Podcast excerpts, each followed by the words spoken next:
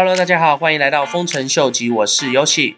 今天最重要是要跟大家提醒一下，前几个礼拜跟大家聊到的，德国已经通过了一项机构投资的法案，这个法案将在下周一的时候正式上路。这也就代表说，这四千家公司的投资资金大约莫一点八个 trillion 的欧元。也就是相当于二点一个 trillion 的美元，可以陆陆续续的进场加密货币。那以他们一开始设定的规范是整个资金的百分之二十，所以估计在一开始的时候将有大概约四百二十二个 billion 的美元，从下周一开始就会慢慢的进入加密货币的市场。那再加上下礼拜也有 Ethereum 的 EIP 一五五九的伦敦硬分叉。所以我估计下礼拜的整个加密货币市场将会是非常非常的精彩。那有没有可能比特币就在下礼拜站稳了四万，同时有机会挑战五万呢？那就让我们来期待一下吧。那今天接着就来跟大家分享两段 interview。第一段 interview 是 CoinDesk 跟著名的华尔街之狼，就是当年里奥纳多·迪卡皮欧在电影里面饰演的那个神奇的股票操纵手的角色。那我们来听听看他对加密货币市场跟之前出事的 Tether 的一些观点。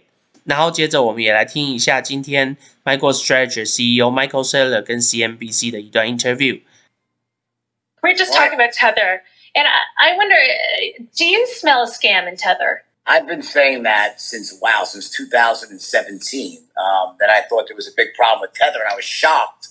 And then when they heard they settled something, you know, civilly, and I was like, wow, how'd they get away with that? Like, I mean, you know, like, you know, that's just sort of not the sort of thing that we would settle civilly. So it's a, a pretty serious allegation. Um, listen, I, again, I'm a crypto bull. You're right, long term. Uh, I, I think the sooner that massive regulation comes into the market, the better it is for Bitcoin, stable coins, and everything else. I think people are scared of regulation. They shouldn't be. You know, if you look at back in history of any market that was like nascent, it was like the junk bond market, everyone said, oh no, the regulators are coming in. The market got much bigger. So I think it's a good thing. And the sooner that happens, things like Tether being printed when it shouldn't be printed will probably become a lot less common. And all the other things you're seeing happening with uh, a lot of the pump and dumps will, will vanish as well. And that, and that will make, I think, crypto far more viable uh, for the mainstream and the institutions. I think Tether, unfortunately, probably in its early days, um, they, they, probably did some things they probably greatly regret. And um, they're probably running, I would guess at this point, they're probably running a very clean operation, I would think.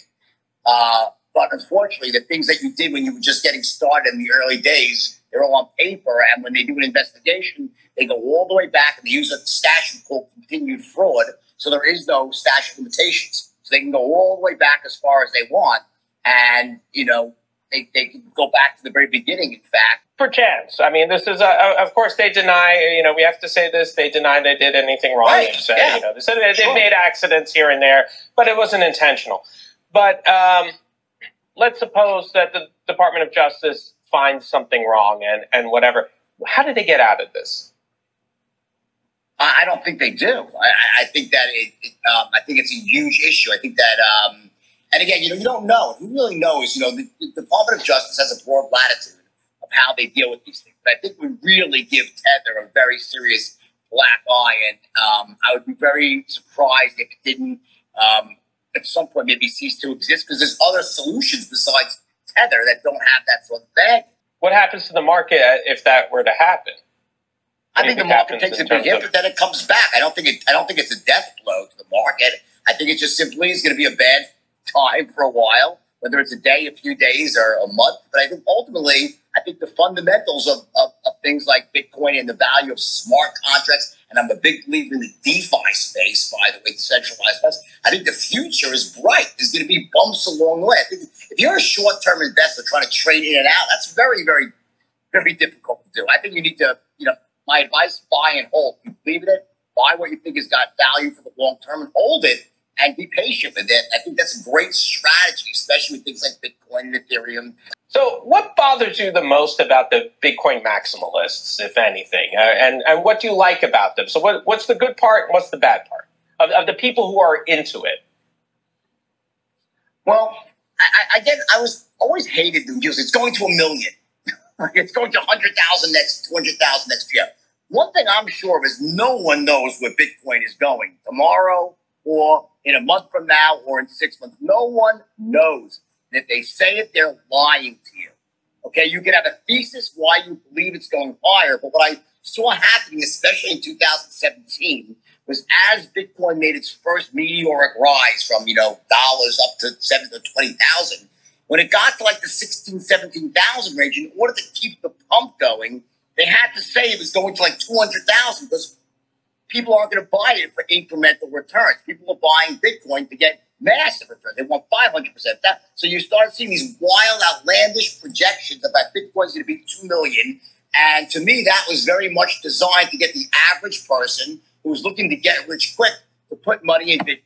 Yeah, given what you just said, that you know it's kind of impossible to make projections. I'm still going to ask you to make one. So, what if you just had to guess, right? Bitcoin Ether by the end of the year. What do you have a price prediction? Versus going to a million, it's going to replace the dollar.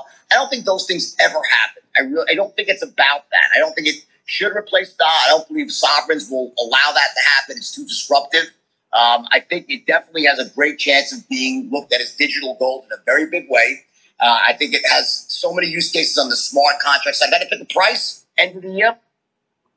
I would say out between for Bitcoin, forty-five to seventy-five thousand, somewhere in that range, slightly above where it is right now. Maybe it's high, but again, I don't. That's just kind of like it's an educated guess, and I think for Ether, which I own a lot of as well, I'm guessing um, thirty-seven hundred to forty-five hundred. How does cryptocurrency, how does Bitcoin factor into that? You know, uh, Bitcoin is, uh, has done wonders for our brand. It's elevated our brand by a factor of 100. Obviously, it's made our shareholders billions of dollars over the past 12 months. Uh, look, Bitcoin is digital real estate. Uh, people are starting to realize that it's better than real real estate. It's scarcer. It's not taxed the same way that real estate's taxed. You can take it to any state and any country. And they used to say you can't take it with you. You literally can take it with you to the grave if you want.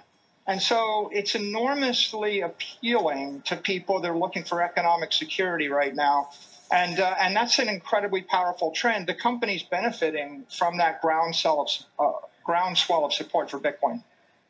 Yeah, I want to get into that a, a bit more, but first, uh, the fact that the company has racked up $2.2 billion in debt. You did mention uh, post earnings yesterday that you will continue to buy more Bitcoin.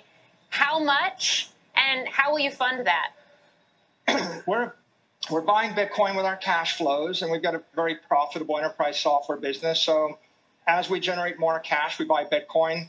We've uh, we've also bought Bitcoin through equity issuance as uh, as employees uh, generate stock option um, revenues. We bought Bitcoin with convertible debt, with senior secured debt, and we have a billion dollar shelf registration. And, and to the extent that we see any of those opportunities as accretive to our shareholders, uh, then we'll buy more Bitcoin. Obviously, we, we look at the market and we judge it from time to time based upon market conditions.